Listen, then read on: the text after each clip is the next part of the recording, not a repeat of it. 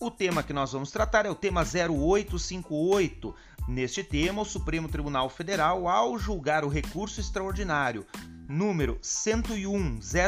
19 em 26 de maio de 2021, fixou tese de repercussão geral no sentido de que o trânsito em julgado de sentença condenatória proferida em sede de ação desapropriatória não obsta a propositura de ação civil pública em defesa do patrimônio público para discutir a dominialidade do bem expropriado, ainda que já se tenha expirado o prazo para ação rescisória.